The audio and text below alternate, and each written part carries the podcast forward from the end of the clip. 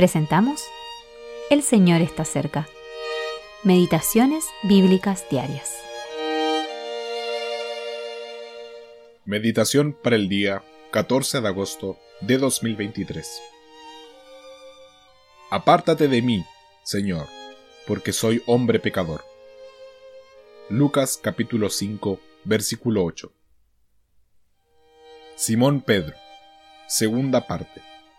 Su consagración. El Señor Jesús había llamado a sus discípulos a dejar las redes y seguirlo. Marcos capítulo 1 versículos 16 al 20. Pero ahora había llegado el momento de dejar definitiva e irrevocablemente su oficio de pescadores para seguir a Cristo.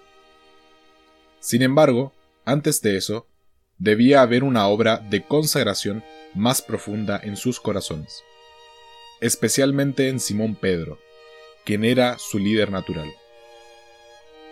El Señor Jesús había utilizado la barca de Pedro como púlpito, y luego le dijo que llevara la barca a aguas más profundas y que echara las redes. Versículo 4. La queja de Simón ante esa orden es comprensible. Habían trabajado toda la noche, cuando los peces están más cerca de la superficie y no habían pescado nada. ¿Por qué entonces iban a esperar capturar algo en el calor del día cuando los peces estaban en el fondo? Además, Simón y sus compañeros estaban cansados y hambrientos. Solo querían ir a casa y dormir. ¿Qué puede saber el maestro acerca de este oficio? Sin embargo, él obedeció la petición del Señor sus redes se llenaron instantáneamente e incluso se rompían.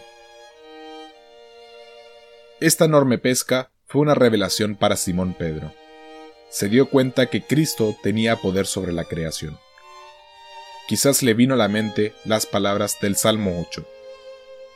Todo lo pusiste debajo de sus pies, los peces del mar, todo cuanto pasa por los senderos del mar.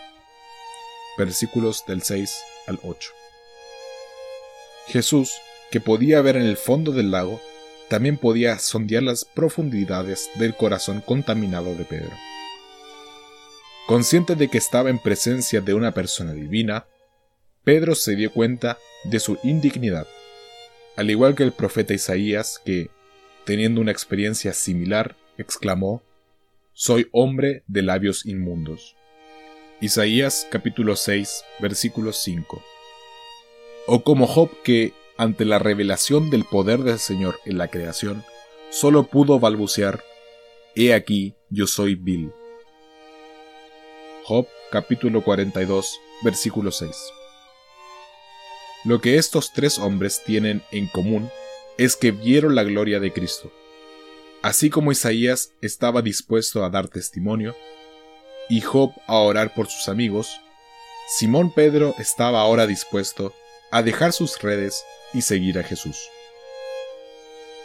Brian Reynolds